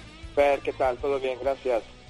Pues bien, aquí es, es una experiencia un poco rara, ¿verdad, David? Estamos Oh. caminando aquí por la calle, la gente nos va mirando, lógicamente, ¿no? No, pero mola, y además eh, mola porque hay ambiente de fútbol en la ciudad, ¿eh? con todos los carteles de la Champions, eh, eh, de la final, pues yo, es, es una experiencia que mola también. Sí, sí, bueno, una experiencia nueva, para nosotros es una experiencia nueva. Eh, Alain, el- la Liga Francesa terminó el viernes por cuestión de seguridad, ¿no? Lo había pedido el gobierno. Sí, bueno, sabemos bien eh, del problema que hay desde la, esto de, los, eh, de los chalecos amarillos y evidentemente ellos siempre buscan, eh, buscan alternativas para no coincidir con los sábados, que es día de, de protesta. Al final, pues eh, se jugó el viernes y hubo este drama del, del paquete este anónimo que explotó en, en Lyon pocas horas antes de la, de la jornada unificada. Eh, y quedaban algunas cosas por decir. Bueno, ya sabíamos, hemos felicitado a Pedro Gómez, el preparador físico del Lille, porque se meten en Champions. El Lyon, ya lo hemos dicho, está esperando también a que el Chelsea gane la final de la Europa League. El PSG, por supuesto, va directo. Se ha quedado el Marsella fuera de Europa, ¿no? Sí, para mí la, la, la gran decepción de esta, de esta liga este año. ¿eh? Tenía que, que dar el salto cualitativo. La Champions era bastante barata porque el Lyon sufrió de, de inconstancia durante toda la temporada, pero se vieron los límites de gestión de, de Rudy García. ¿eh? Cambió casi en 38 partidos de Liga, ha presentado 35 alineaciones diferentes, no ha sabido activar a los jugadores eh, que le habían dado tanto el año pasado, especialmente en Europa League, y perdió demasiados puntos con los equipos de abajo incapaz de ganarle al top 3 desde que ha llegado en Marsella. Otra vez eh, este año se volvió a, a producir y un Marsella que se queda sin, eh, sin competiciones europeas además. Eh, la noticia también, la renovación, bueno, la renovación no, la continuidad de Tuchel, ¿no? Que estaba en entredicho y al final le han refrendado y Tuchel se queda un año más en el Paris Saint Germain. Bah, sorprendente, eh, con todas las voces que, que había, no sé si entre Tuchel, Mbappé y Neymar se quedarán los tres. Esta quizás es la, es la pregunta. Ahora parece que Leonardo va a llegar, va a volver al PSG como, como director general para llevar el, mercado y, a ver para quién uh, apuesta, apuesta Leonardo. Sabemos que, que tiene esta mirada sobre la liga italiana un técnico como Allegri que está libre. A mí me sorprendió esta, esta renovación. Vamos a ver qué, qué pasa porque ahora pues uh, está en fermento, ¿eh? con las voces, con las declaraciones de Mbappé, Neymar que se fue en Brasil sin pedir uh, autorización, pues vamos a ver un poco cómo ordenan finalmente y si consiguen organizar la, la entidad para que justamente se pueda convertir también en un gran club en esas, en esas pequeñas cosas. Eh, bajan Guingamp y Caen ya hemos dicho que Lenz y Dijon se disputan la plaza que queda para disputarla en primera en la próxima temporada en Francia. Muchas gracias, Ale. Un abrazo. Un abrazo, Fer. Ha terminado la liga en Italia, David. Me has dicho que la última jornada te gustó mucho, ¿no? Sí, sí, o sea... Muy emocionante. Así fue, bueno, yo de las, los partidos finales que se han vivido en Europa en estas... Eh, en las grandes ligas para mí ha sido sin duda la más emocionante y la más divertida. Yo estuve viendo eh, un poquito más centrado el Inter Empoli, pero también estuve pendiente del, de ese Atalanta Sassuolo que también fue muy emocionante y luego sobre todo también del, de la Spal Milan y lo del Inter Empoli fue una cosa para, para grabarla y quien, hombre, evidentemente quien no se lo haya visto en directo pierde ese aliciente de la emoción, pero, pero fue desde luego una tragicomedia, ¿eh? con, que parecía que el Inter la iba a liar, eh, con el Empoli además descendido después de perder 2-1 y con varias ocasiones después del 2-1 para el Inter y después de haber fallado Mauro Icardi un penalti, que, encima ya sabemos el ambiente que hay en Italia con Icardi, eh, estuvo a punto el Empoli varias veces de hacer el 2-2, que hubiese significado que el Milan le ganaba la plaza de Champions al Inter y que el Empoli no hubiese descendido. Al final fue el Inter a Liga de Campeones y, el Empoli acabó bajando. Como decían hasta final en Italia, el Atalanta 3 a solo 1, ya nos había explicado Tony que se jugó en Sassuolo por la por la sanción del, del estadio del Atalanta. O sea que todo una cosa muy, muy sí, extraña, ¿no? Sí, aunque estaba repleto de, de seguidores de, de, Atalanta. O sea que, eh, bueno, fue también eh, con, con, el 0-1 inicial del Sassuolo. Eh, parecía que Atalanta, después del gran año que habían hecho y después de perder la, la, final de Copa contra el Lazio, que lo mismo, bueno, pues se quedaban con, el, con la miel en los labios, pero no, no ha sido así. Y para mí Atalanta ha sido uno de los equipos revelación en, en todo el fútbol europeo. Que este equipo se meta en Champions, me parece, si te lo pre preguntan antes de empezar la temporada, no te, no, no te lo crees ni, ni, ni, de broma. Gran trabajo de Gasperini. Juventus, Nápoles, Atalanta, Inter van a Champions. El Milan se queda sin Champions, jugará la Europa League junto a la Roma y junto a la Lazio. Y el Empoli es el tercer equipo que baja, aparte del Frosinone y del Kievo. Terminamos en Alemania. Alberto Rubio, compañero, muy buenas. Hola, muy buenas. ¿Qué tal? ¿Cómo estáis? Con, con esa final de Copa que el Bayern, al final, a Kovac le han, le han caído una cantidad de palos tremendos. Y Nico Kovac ha ganado la Supercopa de Alemania, la Liga hace unos días en la última jornada, es verdad, con un poquito de apuro, eso es cierto. Eh, y la final de la Copa de Alemania. Tres títulos, ¿eh? Sí, y sobre todo yo creo que destacar que ha terminado el año con muy buenas sensaciones, porque al final le remontas nueve puntos al Borussia Dortmund en una Bundesliga que parecía perdida, eh, ganas eh, la final contra un RB Leipzig que venía muy al alza en el tramo final de temporada y yo creo que al final Kovac también con sus medidas, con sus decisiones, prescindiendo de jugadores importantes en el en el 11, caso de Jerome Boateng, en caso de bien Thomas Müller, bien James Rodríguez cuando tocaba, ha acabado el año con muy buenas sensaciones, pero como siempre decimos, al final la Champions pesa mucho y el hecho de no haberla ganado en el Bayern yo creo que ha provocado buena parte de esos palos. Eh, David, ¿cómo has visto la remontada de Nico Kovac? Porque es que parecía un milagro que siguiera en el banquillo del, del Bayern. Sobre todo en noviembre, diciembre, el rendimiento del equipo era muy bajo antes del parón. Y después es que ha parecido que es un milagro. ¿Cómo ha remontado eh? Eh? Sí, yo creo que por un lado ha estado eh, que el equipo ha mejorado, evidentemente. Pero también ha tenido mucho que ver el hecho de que, de que el Dortmund, que era el con el que estaba compitiendo en la liga, también se ha caído. Entonces yo creo que han confluido estos dos temas y, el Bayern se ha aprovechado de ello, ¿no? Porque eh, en Liga de Campeones el partido de vuelta, yo creo, contra el Liverpool deja mucho que desear cuando cae eliminado el Bayern.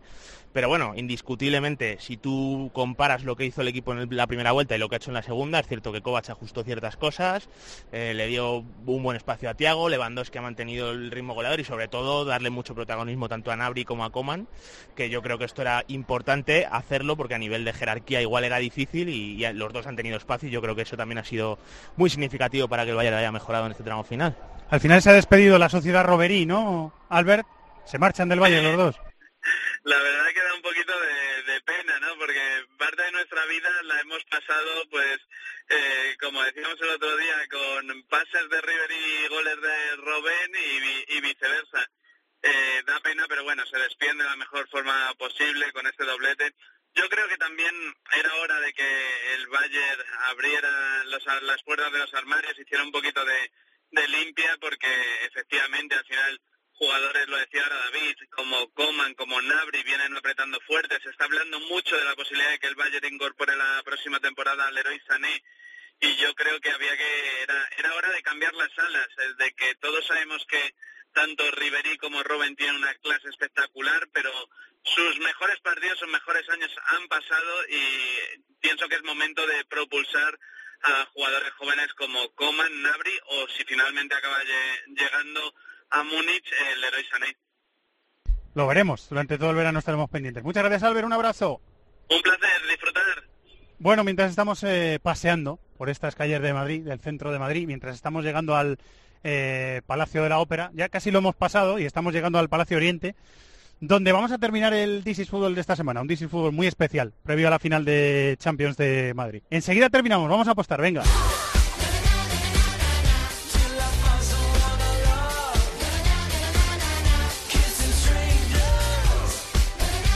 Esta escena de radio deberíais verla, todos, y por eso la estamos grabando en vídeo. Está Carlos Mateos eh, tumbado en el suelo, no estoy exagerando, está tumbado en el suelo. ¿Verdad, David? Spielberg no, o sea, lo hizo peor. En algún momento Spielberg lo hizo peor. Está grabando un Super 8 Carlos Mateos y mientras tanto nosotros estamos aquí a las puertas del Palacio Oriente con mucha gente y con un andamio que está empezando a dirigirse aquí con donde van a instalar la Champions gigante eh, que dentro de unos días, yo creo que para el miércoles, jueves, ya estará lista eh, para que cada uno se venga a hacer las fotos que quiera con la Champions gigante, aquí delante del Palacio Oriente, en un paraje incomparable del centro de Madrid. Aquí vamos a apostar, ¿verdad que sí, Chato? Ya era hora. Nos divertido en el programa de hoy? Muchísimo, quiero muchos más programas así, por favor. Muy bien, vamos a hacer la combinada de tres resultados que no hemos acertado hasta el momento nunca esta temporada. ¿Me equivoco, Chato? Nunca, ni una. Escucha, le va a dar una torticolisa a Carlos Mateos. Voy con las apuestas, venga. Tres apuestas, tres partidos. ¿Tres partidos o son las tres de la final de la Champions? Son eh, las tres son de la final, dos de la final de la Champions y una de la Europa League. amigo. Para que sea una buena combinada. ¿Voy? Voy. Final de la Champions. Sadio Mané. Mané, Mané. Marca en cualquier momento. Se paga 2,50 a 1. Con 54, perdón, a 1. David de la Peña. Eh, pues yo creo que va a ser una final súper igualada. Yo digo que el ganador lo va a ser en la tanda de penaltis, que se paga a 5,61. Oh, arriesgado. Chato, ¿tu apuesta? Yo me voy a ir a la final de la Europa League y voy a decir que uno de los goles lo va a marcar un suplente y eso se paga 3,78 a 1. Muy bien, el cuello de Carlos Mateos puede descansar y decimos lo de siempre. Cuotas sujetas a cambios para mayores de 18 años, hay que jugar con responsabilidad y di, di, venga, ¿cuánto, ¿cuánta pasta ganamos? Dilo, dilo. Por euro apostado cobrarías 31 euros. Un poquito reservona, ¿eh? La apuesta de esta semana, ¿o no? Creo que es la más reservona en todo el año. Muy bien, pues a ver si acertamos de una vez. Podéis consultar las condiciones en marathonbet.es. Los de las cuotas, los de las cuotas. Marathonbet es más. Más mercados, más ofertas, más experiencias, más cuotas. Regístrate ya en marathonbet.es. Deposita 60 euros, introduce el código Bonacope y juega con 90. Deposita 60 y juega con 90. Los de las cuotas, los de las cuotas. Marathonbet, mayores de 18 años, juega con responsabilidad. Consulta condiciones en marathonbet.es. Bueno, ha sido una experiencia un poco cansada, ¿no, chato? ¿Te has cansado? No, no me he cansado, me ha gustado mucho. Me ha gustado más, de lo, que, más de lo que me ha, de lo que me ha cansado. Pero ha sido curioso, ¿no, David? Estar por las calles de Madrid con todo el mundo mirando ahí, con el micrófono caminando, intentando con un casco tú y otro casco yo caminar a la misma velocidad. Está bien, ¿no? Está bonito. Sí, nos, nos hemos asociado bien, ¿eh? Como ahí en el, en el último tercio. Sí, sí. Buenas paredes, bien. Hemos lidiado bien con la circunstancia. Muy bien, y ahora, Chato, usted, usted va a terminar este programa. ¿Tiene recomendación musical? Tengo una canción, por supuesto, y creo que os va a gustar. Es más, estoy seguro, muy seguro de que os va a gustar. ¿Habla de Madrid la canción? Eh, mira, a ver, vamos a escucharlo y no me cuentas. Dale, bravo. Dale, bravo. Venga.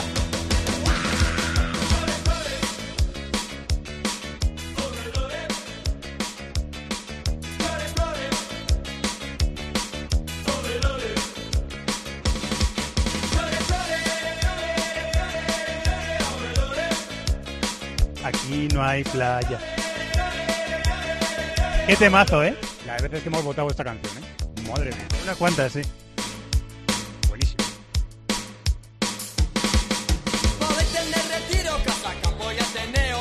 Con esta maravillosa sintonía, Chato va a decir la agenda de esta semana, que es una agenda radiofónica en realidad. Te cuento lo que va a haber, ya hemos hablado de ello, dos finales, final de la Europa League el miércoles, empezamos a las 9, tiempo de juego, irá hasta las 11 o hasta que, acabe la prórroga o los penaltis.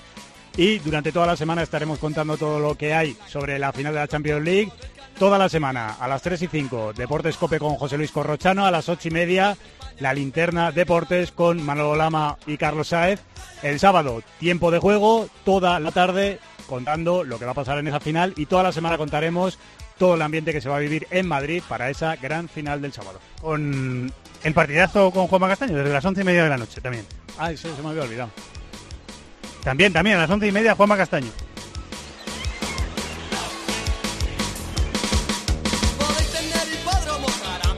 Muy bien, pues ha sido otra experiencia. 373 capítulos y es el primero que hacemos. Porque yo estuve durante el Mundial de Rusia haciendo todos los programas diarios desde el IBC o desde la habitación del hotel en Moscú eh, o desde las afueras del estadio del Lunniki o del estadio del Esparta.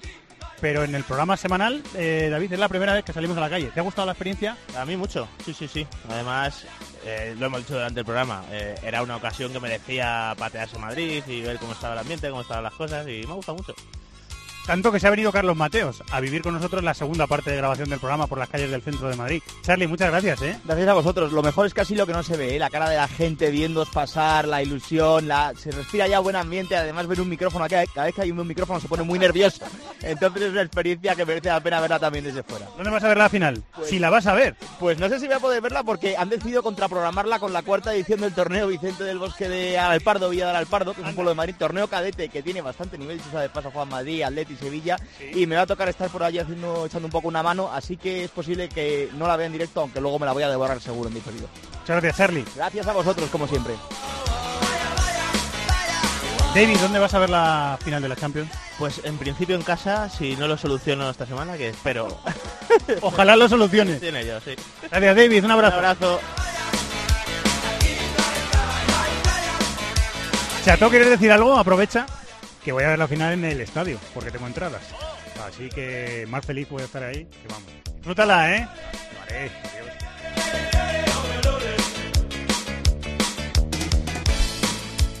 Gracias a eh, Nacho Pla, el Bill Gates del siglo XXI, por estar en la producción desde los estudios centrales de COPE en Madrid, y a Jorge Zarza y al mito Antonio Bravo, que han estado en la dirección técnica del programa.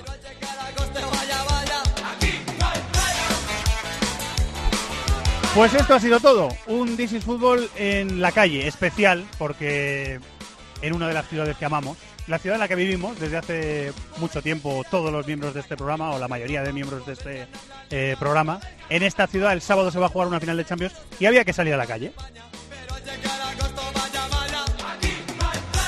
Bueno, ya lo he dicho, Chato, durante toda la semana programación especial de deportes en COPE y el sábado vivimos con toda la intensidad esa final inglesa Liverpool-Tottenham en Madrid desde el Estadio Wanda Metropolitano. Muchas gracias a todos por estar ahí, un abrazo muy grande.